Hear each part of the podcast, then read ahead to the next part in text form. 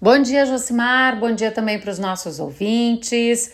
Hoje é dia de abertura oficial da colheita da oliva no Rio Grande do Sul, uma cerimônia simbólica, tradicional, realizada em várias culturas e que, neste caso, teve como palco escolhido o Olivas de Gramado, na Serra Gaúcha, uma região que não tem o maior volume de produção, mas que foi escolhida justamente por ter um terroir diferente na produção e que neste ano deve ser uma das poucas áreas em que a safra não deve sofrer os efeitos do El Ninho.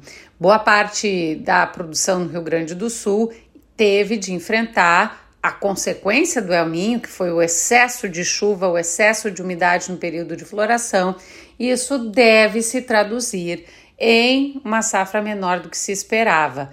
O Renato Fernandes, que é presidente do Ibra Oliva, pondera que o tamanho exato dessa quebra ele ainda não pode ser mensurado, mas já é possível afirmar que há uma redução de carga das frutas que é, na verdade, uma redução, então, do volume em relação ao potencial produtivo de cada árvore.